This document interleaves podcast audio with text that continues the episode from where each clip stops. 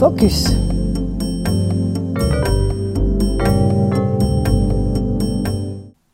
Bonjour, bonjour euh, pour ces numéros du BSR Actualité 191 et, ces pointages que l'on fait sur euh, ce qui est proposé l'actualité de notre collection et aussi l'avenir, ce qui est en lecture, en production et ce qui attend impatiemment d'être enregistré.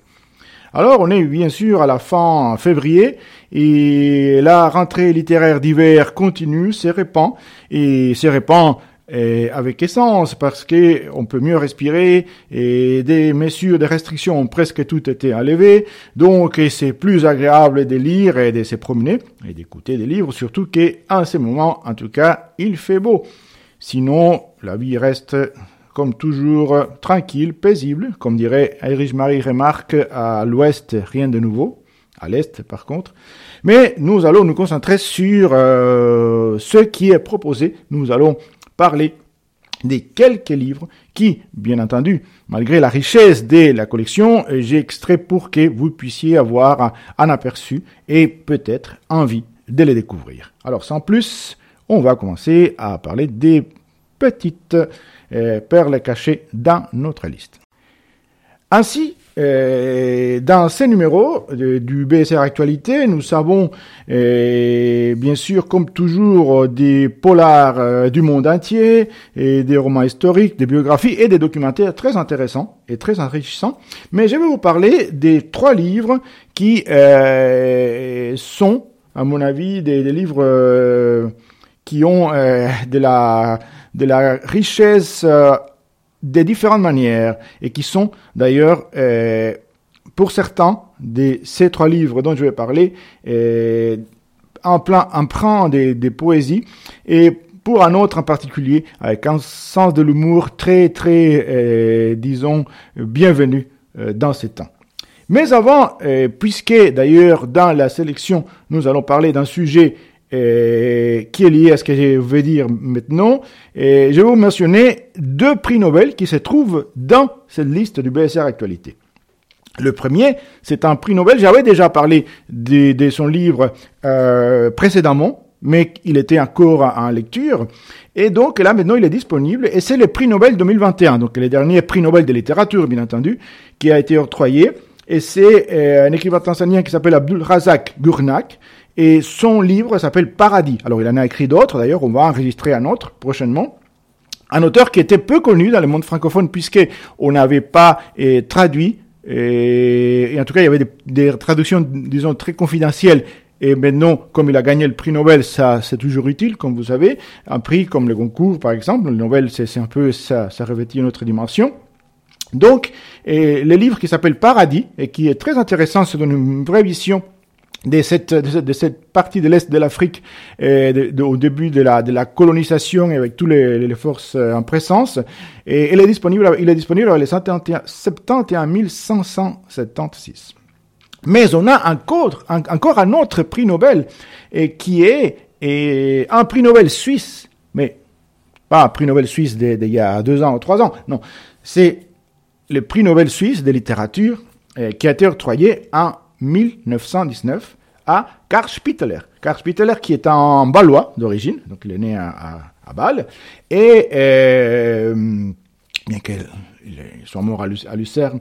Et, alors, son livre, qui est disponible, il a, il a beaucoup écrit, bien entendu, et qui est disponible dans ce numéro, qui n'avait jamais été enregistré, s'appelle Imago. Alors, Imago, c'est un livre très particulier, parce que, alors, c'est l'histoire d'un personnage, euh, un, un poète euh, qui euh, donc il a tombe amoureux, euh, tombe en amour, en passion par quelqu'un qui s'appelle Imago. Et c'est un personnage qui est plein de contradictions, qui, qui, qui a un monde intérieur très torturé, très riche. On dit qu'il y a des éléments autobiographiques, on ne le sait pas. Mais bref, cette, cette, cette, relation et, et cette exploration de l'inconscient et du monde intérieur euh, qui est faite dans ce livre, euh, très avant-gardiste pour son époque, a euh, impressionné des personnes comme, hein, c'est pas n'importe qui, comme Sigmund Freud par exemple, qui le considérait comme un de ses romans préférés. Donc, vous voyez que ça, ça, par son, exploration de la, de la, de la psyché, de l'inconscient. Et donc, euh, c'est un livre qui est maintenant disponible à la bibliothèque sonore avec le numéro 71 583. Prix Nobel suisse de littérature 1919. Euh, Et on va euh, parler maintenant de, ces trois romans dont j'avais fait, disons, un petit peu la, la pub il y a quelques secondes. Le premier, c'est d'un écrivain que j'aime beaucoup, et je ne suis pas le seul, c'est un Islandais.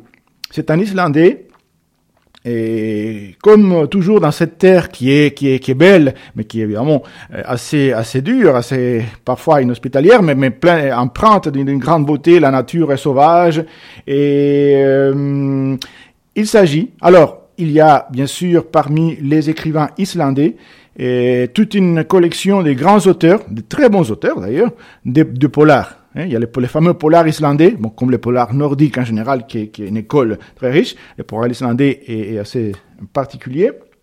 Indridason et compagnie. Et, là, il s'agit d'un romancier. Un romancier qui est un romancier poète, qui s'appelle John Kalman Stephenson. Précision, je crois que je l'ai déjà dit une fois.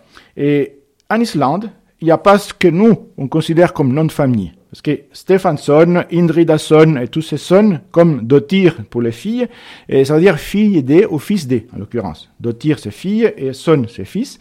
Donc c'est ce qu'on appelle un patronyme. Donc en fait, c'est pourquoi quand on, si vous cherchez dans les catalogues, on va pas trouver les noms par Stephenson, parce que c'est pas comme ça qu'eux ils les considèrent. Voilà, c'est juste un petit détail d'ordre technique. Et le livre euh, en question, qui est le dernier, qui vient de paraître en français, et il s'appelle Ton absence n'est que ténèbres. Alors c'est un livre difficile à écrire parce que c'est un roman foisonnant comme toujours chez Stephenson où la poésie, la, la, réflexion philosophique, la, la, la psychologie des personnages, l'intensité des sentiments et ces, ces nuances d'humour et avec une structure qui parfois peut paraître complexe. Mais en fait, ces livres, et son dernier, qui d'ailleurs se déroule en partie pendant la, la période du, du, confinement, bon, un peu particulier en Islande, bien sûr, mais et c'est que et, et il, il va avoir un peu une sorte de voyage à travers les époques, et ceci grâce à, à, au narrateur, le narrateur qui est peut-être un alter ego de, de, de la, de, de l'auteur lui-même, qui est tout d'un coup est, est, amnésique. Il se souvient de rien, il se retrouve une fois à un moment donné dans une église, je ne sais pas pourquoi, avec un personnage qui est aussi une sorte de, de des de personnages qui, qui, qui lui qui voit et, et, et qui euh, est en quelque sorte sa, sa contrepartie, son, son, son, son aiguillon. Mais euh, ce personnage a une histoire. Il a des connaissances. Il a une femme qu'il a aimée. Ok, il aime peut-être, mais il ne sait pas. Et c'est un écrivain. Et donc il va euh, rencontrer ces femmes, il va euh, se remémorer des choses et il va avoir des, des, moments un peu comme des, comme des vides mentaux, mais qui vont, vont être des moments de grande richesse dans lesquels il va en quelque sorte s'ouvrir, voyager et écrire comme en transe. Donc c'est en quelque sorte une mise en abîme parce qu'il y a l'écrivain qui écrit ce qui est en train de se passer dans justement d'autres époques, d'autres périodes, et c'est toujours des histoires d'amour, d'amour euh, difficile, d'amour contrarié, des, des, des, des, relations humaines qui sont intenses, d'une grande intensité, d'une grande beauté, mais en même temps et complexe. C'est toujours un choix à faire. Et parce que qui aimer? Il y a une, euh, une, euh, une femme qui euh, qui, euh, disons, tombe, euh, voilà, qui qui qui, euh, qui éprouve un grand amour pour pour un pour un homme, mais qui est marié, et, et donc il, elle décide, elle doit abandonner les fils qu'elle va qu'il a avec l'amour de sa vie pour préserver sa famille. D'un autre côté, il y a une autre histoire, et, et bon, c'est mélangé d'une manière très harmonieuse, très belle, d'un pasteur. Donc on est, on est déjà, on est, il y a, au siècle dernier, voire même, euh, disons, début du 20e, fin 19e, un pasteur, le marié, les sérieux, c'est un pasteur qui a peut-être un, petit peu perdu la foi, mais qui reste euh, euh, près des, des euh, de sa communauté et qui écrit des, des, des lettres à Horderlin, Horderlin pardon, les, les, les, les, grands poètes, et, et, qui est un peu... Euh, sa femme est merveilleuse, mais il y a quelque chose qui lui manque. Et tout d'un coup, il reçoit une lettre et d'une femme qu'une paysanne, une paysanne qui habite au fin fond de la, de, de, de, de la lande, euh, perdue euh, dans, au milieu de l'Islande, et cette lettre va le bouleverser. Et il va rencontrer cette femme. Et lui aussi va déchiré entre sa femme qu'il euh, qu'il considère comme, comme un être de lumière, d'ailleurs il dit qu'elle a des mains de lumière, et cet inconnu, qui est marié aussi, qui a des enfants, et, et, donc ces histoires qui sont très dures, parce que, comme il est dit à un moment donné, il faut faire des choix. Et quels que soient les choix, on sera jamais bien. Il y aura toujours de, la, de, la, de la souffrance, quel que soit le choix. Et si on fait pas de choix, on reste dans la, paralysé. Et donc, soit on reste paralysé, soit on fait un choix et on assume. Et on assume ses, ses sentiments, on assume la, la, la, la, richesse, mais la douleur des sentiments. Et tout cela est décrit avec une langue qui est très poétique, qui a un petit côté mélancolique, avec beaucoup de philosophie, des références aux auteurs, à la musique, la musique qui est omniprésente dans les, dans les livres. Et euh, les, les hein, l'eau de vie euh, nordique, hein, qui est très revigorante par ses températures. Et donc il y a une sorte de, de, de romantisme qui est à la fois radical et, et, et, léger, donc il est un peu moins, disons, brutal, moins intense que, que les, ces, ces, romantismes slaves, mais, mais c'est aussi une sorte de, de radicalité dans la dans la dans la dans l'amour, dans la dans la et, avec beaucoup de tendresse pour ces personnages. Donc je sais pas si si je devais faire une analogie pour voir comme, ce qu'on ressent quand on lit euh, ce livre, qui est à la fois euh, intense, grandiose, mais, mais intime. C'est un peu comme si on vous murmurait un opéra, comme, on, comme vous, on vous chantait, mais on vous chantait en murmurant un opéra à l'oreille, au coin du feu. Comme ça, ça c'est un peu la sensation qu'on a en lisant Jean Calment Stephenson. Et donc le livre Ton absence n'est que ténèbres est, est disponible le numéro 71610. Alors, euh, le deuxième livre dont je vais vous parler est un peu différent, parce que là, on n'est plus en Islande, on est aux États-Unis, on est dans les Appalaches, cette région agreste, riche, la nature est, aussi euh, forte, sauvage, mais un peu différent de, l'Islande, et le, sujet est aussi très différent. Et euh, parce que on est donc à l'époque actuelle, et on va en fait, voir la, la, douleur, un peu cet enfer de la drogue, en fait, qui va bouleverser des vies, changer des vies. Et le livre et va et, un peu être dans la, va nous mettre dans, la, dans, la, dans, la, dans la peau des, des, d'un personnage qui est un personnage assez âpre, fort, dur, mais, mais qui ne manque pas des sensibilités et un homme qui s'appelle Ray Mattis. Et donc le livre, en fait, c'est un, c'est un, auteur qui, qui nous a habitués à, à, à, ces romans qui sont noirs, qui sont des, on peut pas dire exactement que c'est des polars, c'est des romans noirs, des romans dans lesquels, bien sûr, il y a, il y a des éléments euh, qui, qui touchent, parce qu'il y a toujours des, policiers, il y a des crimes, il y a des, il y a des morts, mais, mais c'est pas exactement un roman policier. Un roman noir, un roman social aussi. Un roman noir social, mais avec une grande force et des, des, déjà des, des, des, personnages et aussi des dénonciations. Et c'est David Joy, David Joy, euh, J-O-Y, qui, euh, qui va écrire ce livre qui s'appelle Nos vies en flammes. Et en fait, euh, c'est les vies des, personnes qui habitent. Alors, ce veuf, il a, il a, il a, il a c'est un homme très droit, un homme qu'on respecte, qui vit dans les Appalaches, un petit peu en, autarcie, maintenant qu'il est retraité, mais qui est un homme très, très, très fort, qui, a travaillé dans les, dans les forêts, et qui a un fils, qui par des raisons, euh, c'est difficile à expliquer parfois, tombe dans la drogue. Et tombe vraiment, vraiment dans la drogue. Et c'est un déchirement pour ce père, qui a donc perdu sa, sa, femme, donc la mère de, de, de, ces garçons, qui est déjà un homme adulte, et qui est un homme adulte qui est prisonnier, non seulement de la drogue, mais des dealers qui vendent de la drogue. Et à un moment donné, il va être menacé de mort, et, et, et cet homme va, va, Rick donc, va, va, du coup, s'est de la chose. Il n'a pas grand espoir que son fils soit sauvé. D'ailleurs, bon, parce que je sais pas si je vous garde les suspens, parce que c'est pas le plus important du, du livre.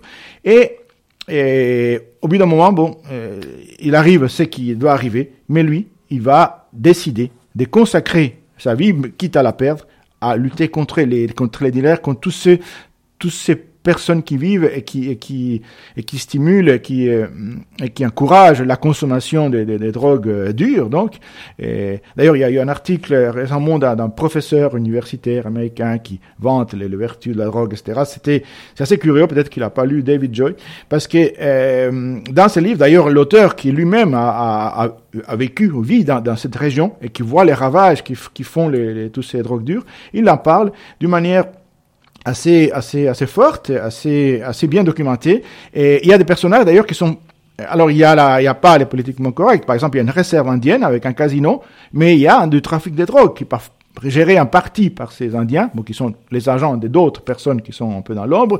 Il y a bien entendu euh, des, des, policiers corrompus, mais il y a aussi des policiers honnêtes. Il y a une femme policier, par exemple, c'est un personnage très intéressant parce qu'elle est à la fois disons, euh, il faut il faut l'être, dur et, et, et, solide dans son, mais il a une tendresse, un côté très très doux, et, à, à, à, côté de, de, cette, euh, de ces côtés flics euh, classiques.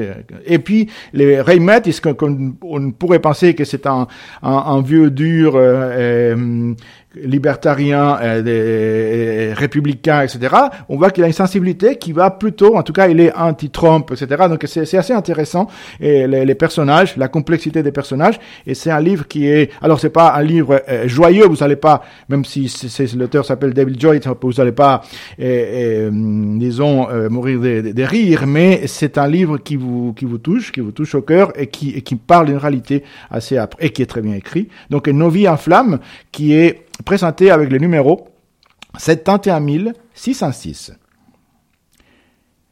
Pour euh, euh, notre troisième livre, je vais vous parler d'un auteur et d'un livre euh, dont j'avais déjà parlé un petit peu, enfin en tout cas pour une sélection. Il s'appelle James Finn Garner, c'est aussi un Américain, sauf que lui, c'est un peu spécial. Alors il y avait eu dans une petite sélection de Noël un petit, un petit livre qui s'appelait Contes de, de Noël politiquement correct.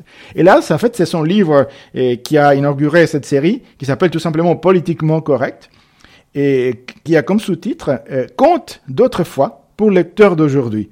Alors vous savez qu'on vit dans une période un peu particulière dans lesquelles il faut pas dire certains mots, il faut faire attention et, et pas blesser certaines sensibilités et, parce que sinon on peut on peut être euh, effacé comme on dit. Et, et donc et tout, tout tout tout tout doit être fait. Surtout bon c'est c'est quelque chose qui nous vient des des, des États-Unis mais qui commence à s'implanter ici aussi. Donc attention à pas blesser des sensibilités que ce soit au niveau des euh, du genre genre et race euh, et euh, disons, euh, au niveau même des espèces.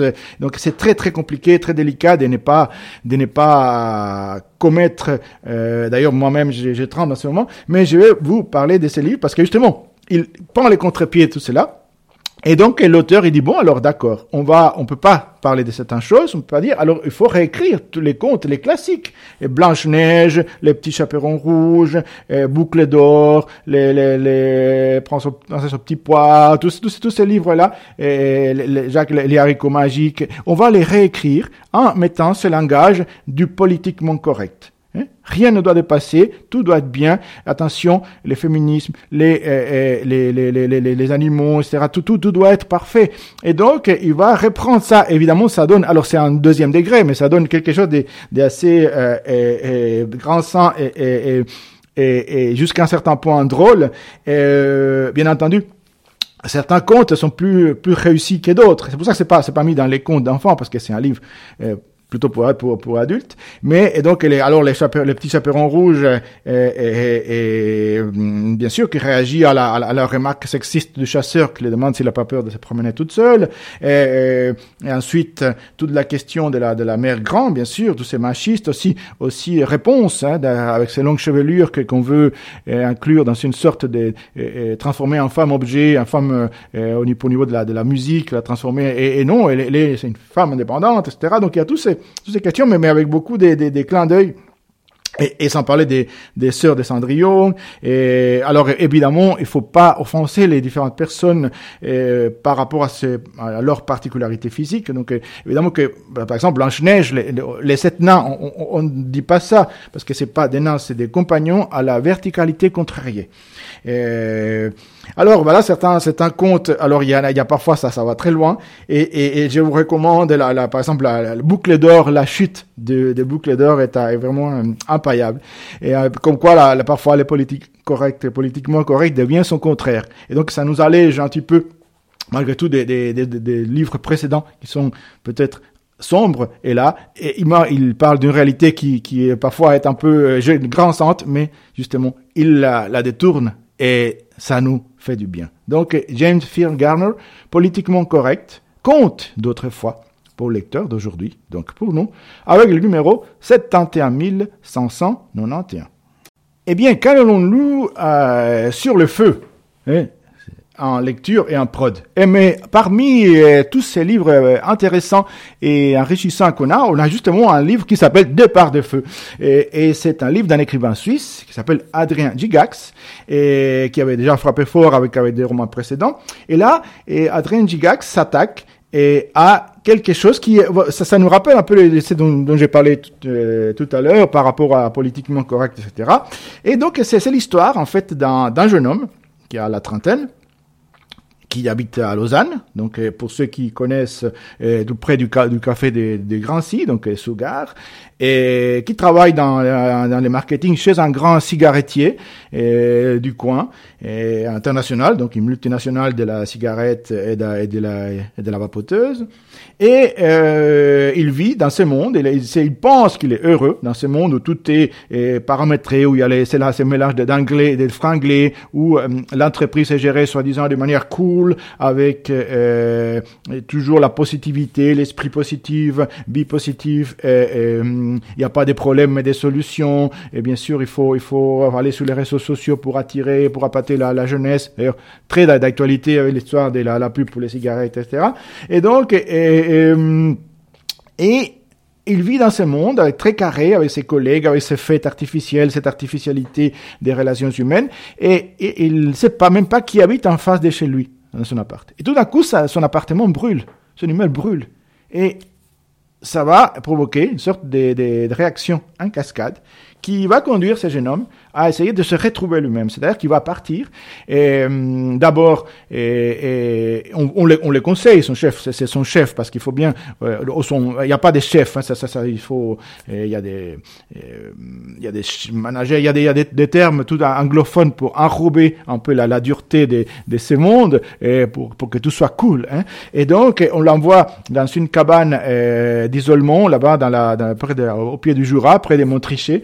Euh, pour qu'ils se reconnectent avec la nature quelques jours et reviennent rebooster après pour continuer à travailler dans le marketing et à pâter les jeunes à vapoter. Et donc, et, sauf que là, il y a, y a, un petit déclic qui s'est fait.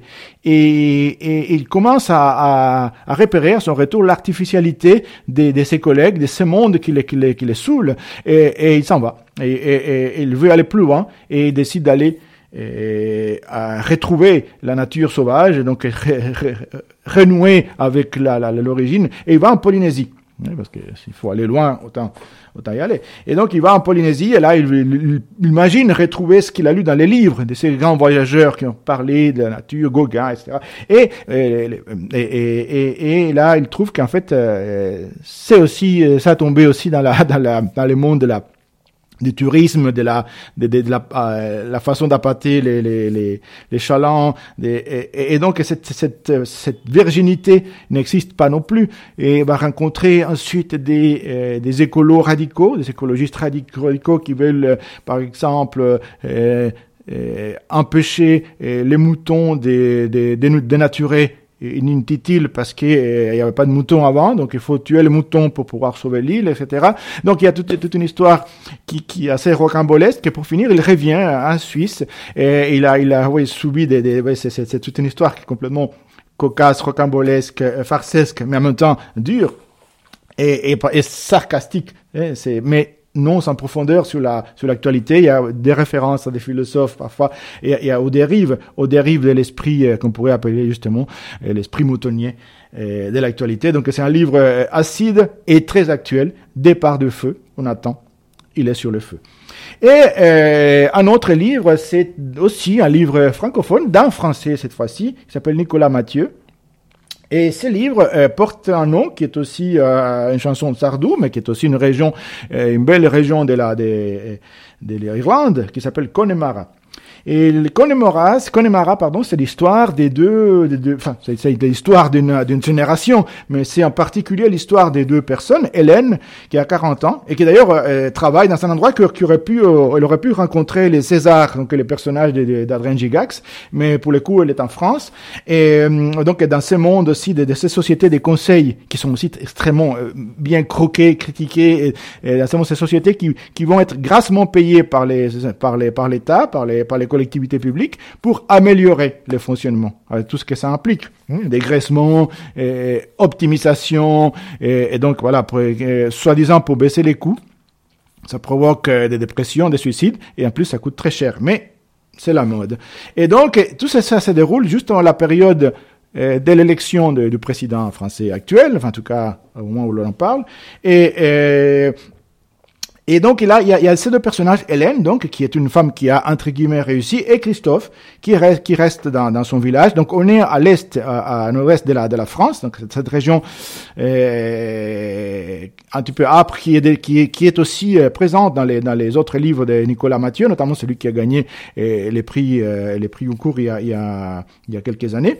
Et donc, là, il y a ces deux personnages, donc Christophe qui était, qui était dans, sa, dans son adolescence, les, les garçons euh, que toutes les filles du, du lycée convoitaient, mais qui a fait, a devenu, euh, a fait une petite vie. Il vendait de la nourriture pour chiens, et il a pris un petit peu de poids, bien entendu. Il était champion de hockey, enfin, il était un grand joueur de hockey. Et maintenant, il a, il a un enfant, il est séparé de sa femme. Bref, il a, il a un père qui, qui part, qui, qui part en vrille euh, dans sa tête. Et ils vont se rencontrer, et, étonnamment, et ils vont avoir une histoire.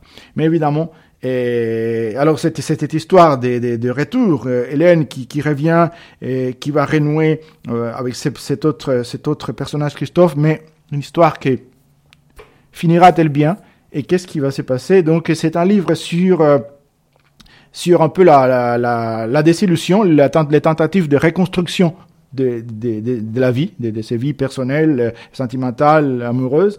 Et mais c'est aussi la capacité de rebondir qu'ont les gens malgré tout, et grâce à l'amitié, grâce à, l'amour, et même si, si on rebondit euh, chaque fois plus bas. Hein, parce que c'est comme ça, les balles parfois, ça rebondit plus bas, mais on rebondit quand même. Donc c'est un beau roman dans, dans, dans ce style âpre. C'est pas, c'est pas exactement la même poésie de, de, de Stephenson, mais, mais c'est autre chose. C'est un style plus, plus direct, mais qui ne manque pas des de beautés de Nicolas Mathieu, Connemara, qui sera bientôt disponible. Eh bien, que trouve-t-on sur la table du bibliothécaire? Des beaux livres, des livres intéressants comme toujours, des livres de tout genre, mais euh, on va aller un petit peu à l'est aujourd'hui. Et on va aller à l'est, et là, par où le soleil s'élève, et on va parler des deux livres, des deux livres qui, d'une certaine manière, ont un rapport entre eux.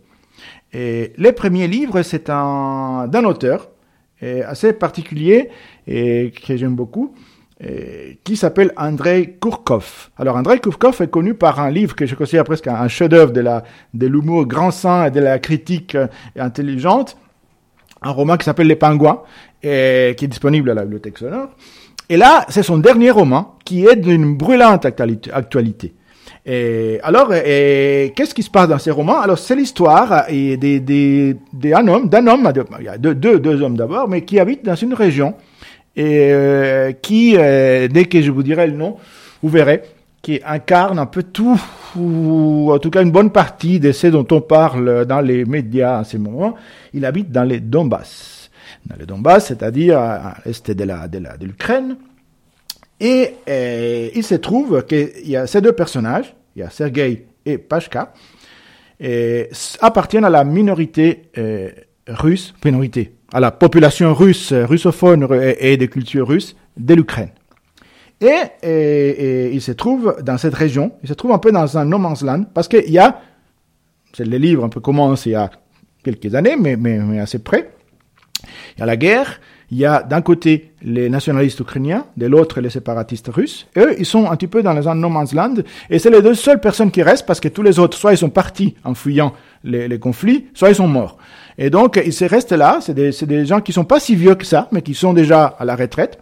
La, retraite là-bas, c'est assez jeune, surtout quand on a travaillé comme Sergei en tant qu'inspecteur des mines, des mines de, de, de Donbass, donc des mines de minéraux. Et euh, Sergei a aussi une occupation qui le passionne, qui devient l'occupation de sa vie centrale, il est apiculteur. Donc il a des abeilles, c'est pour ça que le, titre du livre s'appelle Les abeilles grises. Et, et alors Sergei, et, qui, euh, qui ne veut pas partir, mais qui va devoir à un moment donné partir, il se trouve qu'il va ah, il y aura quelqu'un qui va venir le voir, et c'est un soldat ukrainien. Alors c'est très intéressant parce que, alors quand je dis ukrainien, ukrainien euh, de la, de, de, de la, vraiment de la, de la, de, langue, des, etc., qui lutte, qui est en train de lutter contre les séparatistes russes. Or, Sergei, bien qu'il s'en fiche un peu d'une chose de l'autre, il est russe. Et donc, il, il va avoir une relation qui va, qui va être plutôt sympathique avec ces soldats ukrainiens. Et c'est très intéressant parce que bon, euh, euh, l'histoire, Sergei évidemment, il, ce qu'il aime par-dessus tout, c'est ses abeilles. Ces abeilles qui ont soi-disant des propriétés magiques, mais qui font du bon miel aussi. Et donc, pour, les, préserver ces abeilles, il va faire un peu le tour de la, de la, de l'Ukraine en fuyant les zones de conflit et va atterrir en Crimée. Donc vous voyez que c'est très symbolique, ce périple de, de Sergei avec ses abeilles. Et Sergei qui habite d'ailleurs, c'est aussi symbolique, dans une rue qui va bientôt changer de nom dans les romans et qui s'appelle la rue Lénine. C'est le seul qui habite dans la rue Lénine, pendant que les combats font rage autour et lui c'est le seul habitant de cette rue. Et donc bientôt il y aura personne dans la rue Lénine.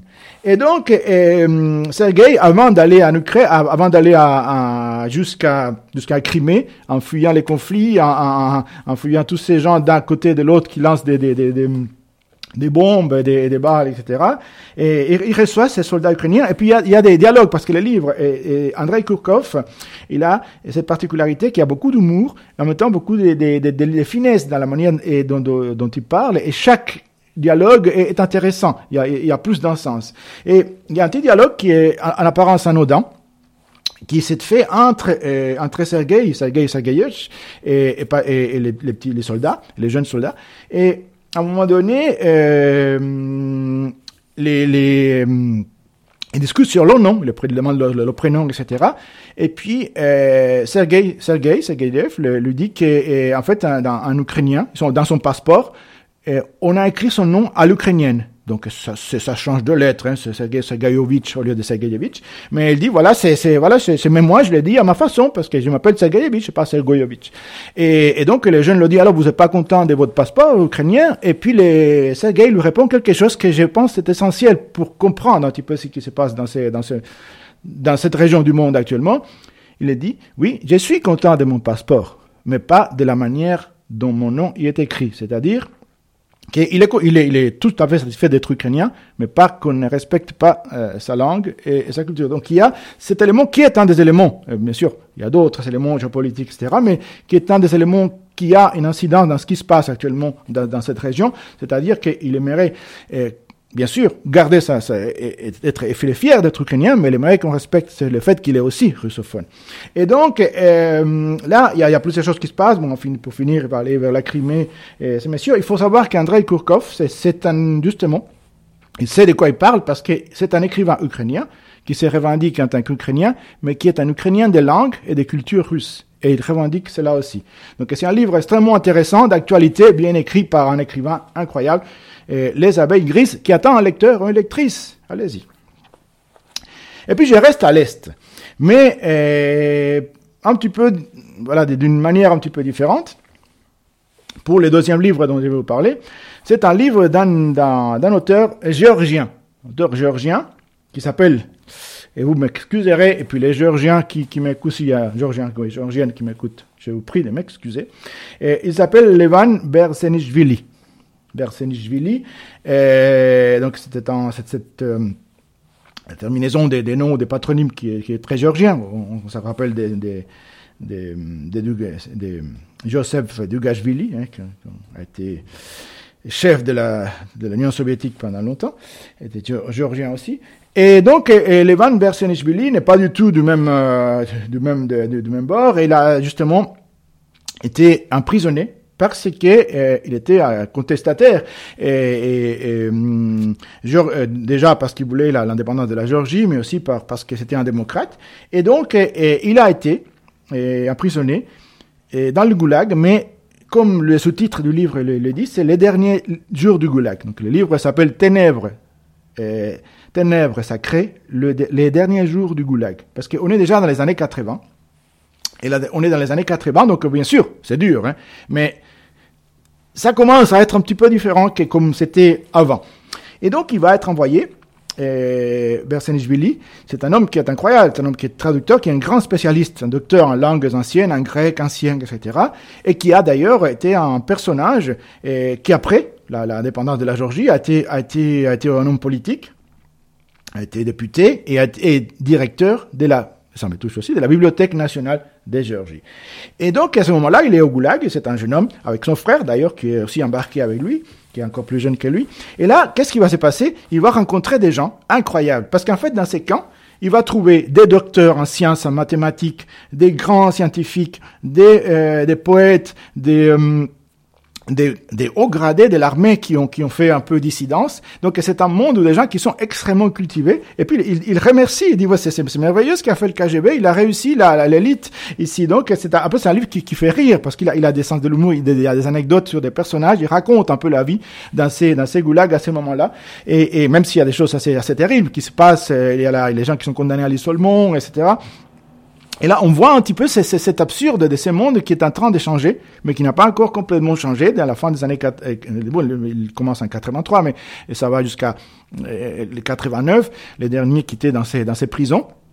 Et donc, et là, ces, ces gens-là, ils se côtoient, ils doivent faire des produire des gants, des gants pour les, des, des, moufles, des moufles, et, énormément. Et puis s'ils font le moindre geste, la moindre, ils sont obligés euh, d'aller en cellule d'isolement. Mais en même temps, ils, ils rigolent, ils échangent, ils des propos qui sont incroyables parce que c'était, ils font des ateliers des des, des, des Grecs anciens, des, des, alors il y a, y a un tel niveau de culture générale dans ces dans ces camps que c'était c'est impressionnant. C'est on dirait au lieu d'une prison en internat pour surdoués en quelque sorte. Alors après, il y a des, ces anecdotes assez cocasses et horribles, c'est-à-dire qu'il y, y, y a, un monsieur, ils sont obligés de parler russe, même s'ils parlent d'autres langues. Donc, euh, parce que dans ces, dans ces camps, dans ces, dans ces, euh, dans ces prisons qui s'appellent, qui, qui, se trouvent dans la région de la Mordovie, il y a des gens qui viennent de partout, parce qu'on est encore en URSS, donc qui viennent bien sûr, il y a les Georgiens, il y a les Arméniens, qui s'attaquinent un petit peu entre eux, mais qui s'aiment bien, il y a les Ukrainiens, et, donc, il y a bien sûr les Russes, des, des Russies, des, de, de Saint-Pétersbourg, de Moscou et compagnie. Donc, il y a les Tatars, il y a, un peu partout. Il y a des, il y a des, des démocrates qui ont des, des visions qui aimeraient que la, Russie gagne et va, aille vers la, démocratie occidentale. Il y a des nationalistes y compris des, des nationalistes ukrainiens. Il y a, des, des, y a des, des, hum, des, gens qui sont très ouverts. Il y a quand même un petit peu d'antisémitisme chez certains. Il y a des juifs qui sont emprisonnés. Donc il y a un peu tout le monde. Mais un certain nombre, un grand nombre de ces, de ces personnes-là sont des personnes d'un grand niveau culturel et, et donc les échanges sont, sont, magnifiques. Alors justement, il y a des anecdotes assez cocasses comme comme comme c'est euh, un homme qui est un chauffeur de taxi mais qui est un personnage assez incroyable. C'est un chauffeur de taxi surdoué aussi. Lui, par exemple, il, il connaît toutes les villes du monde, rue par rue et, et, et par cœur. Comme ça, c'est assez impressionnant mais il est aussi dissident. Et donc, il est, il, il est emprisonné et sa mère va le voir. Sauf que lui, il ne maîtrise pas très bien les Russes, et, sa mère encore moins. Mais ils sont obligés de parler en russe. Et donc là, ça donne des, des ça donne des scènes assez, assez, euh, assez terribles et cocasses à la fois. Et puis là, là une, anecdote qui, qui montre un peu l'absurde de ces fins, de, parce que la perestroïka commence à arriver, donc euh, avec Mikhail Gorbachev qui, qui prend le, moment, le pouvoir à un moment donné, mais qui, évidemment, ça commence doucement. Mais il y a une certaine ouverture qui commence, et les journaux commencent à publier les, auteurs interdits, etc. Et puis, il y a un des personnages, un des, des, des, personnages très intéressants de, ces livres, hum, un grand intellectuel euh, russe, qui, a été emprisonné, qui a, été condamné à 7 ans de prison, plus 5 de, de relèguements, pour euh, avoir euh, diffusé des samizdat, donc ces, publications un peu clandestines, et gratuitement des œuvres de Bulgakov, de, tous ces écrivains qui étaient interdits à, l'Union soviétique. Et il s'en est pris 7 plus 5 années de prison. Et puis tout d'un coup, comme ils ont emprisonné, ils ont, ils ont quand même les droits de s'abonner à des revues soviétiques l'argent qu'il gagne, et puis il commence à recevoir des revues, et les nouvelles revues, y voit que tout d'un coup, il y a Bulgakov qui est publié. Alors ça coûte 10 roubles, machin, et, et, et, tout d'un coup, il voit que les auteurs et, qui étaient, qui étaient euh, relégués sont publiés. Et là, il se fâche. Et c'est pas, il prend la revue et il dit, je vais voir le directeur. Il va voir le directeur de la prison, il va pas la porte et dit, écoutez, messieurs, il y a un problème. Moi, on m'a condamné à 7 plus 5, 12 ans pour avoir diffusé gratuitement les œuvres de ces, de ces écrivains. Et maintenant, le nouveau pouvoir, il, il, il, il, les publie dans les revues et il les vend en plus. Il faut payer pour les avoir. Alors moi, qu'est-ce que je fous dans cette prison? Libérez-moi. Et donc, les, les, directeurs de la prison les regardent un peu attristés. Il lui dit, mon gars, pour ta peine, je peux rien faire, c'est pas moi qui t'ai condamné. Par contre, tiens, j'ai un truc pour toi. Il sort une autre revue avec d'autres écrivains dissidents. Dit, tiens, voilà, ça c'est gratuit. Et donc, il offre une revue. Et puis, les gars, ils retournent à la, à la prison. Donc, c'est assez, euh, c'est terrible, c'est cocasse à la fois. Bon, et, la plupart de ces gens ont été libérés. Et Bersenishvili, il va, il va, il va retourner à, en Géorgie où il aura une vie politique euh, assez riche, assez, assez parfois mouvementée. Il va diriger la bibliothèque nationale, donc avoir beaucoup d'échanges culturels. Et puis bon, la République euh, va augmenter. Autre chose intéressante, et puis je vais finir parce que ça, je prends beaucoup de temps, mais comme c'est la dernière fois que je fais cette section, j'ai m'ai pris un petit peu de temps, et il va euh, donc euh, avoir un échange, un échange intéressant entre les différentes factions, sections de, ces personnages et de ces dissidents de, l'Union soviétique qui sont là. Et, et évidemment qu'il y a beaucoup qui veulent l'indépendance, l'indépendance de la Géorgie, de l'Ukraine, de l'Arménie, la, etc. Et il y en a un, donc on est, en 1987, donc 87, et, il y en a un, un de ces intellectuels qui dit, écoutez, attention, si on se sépare de la Russie et qu'on fait chacun notre truc, et qu'on va, on ne fait pas ensemble la, la, démocratie, il y aura, elle va devenir agressif et elle va vouloir nous envahir.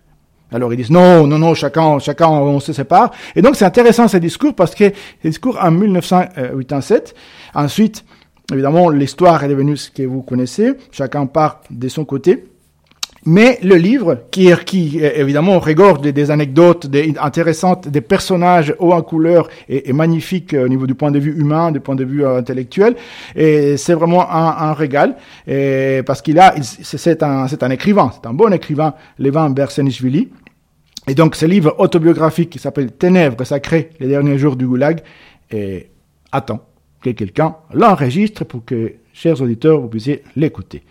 Alors voilà, les derniers jours du Goulag, c'est aussi euh, mes derniers jours, mon dernier jour en tant que présentateur de ces nouveautés. Une nouvelle collègue va les lire et puis elle aura euh, certainement euh, beaucoup de plaisir. Elle a une très jolie voix.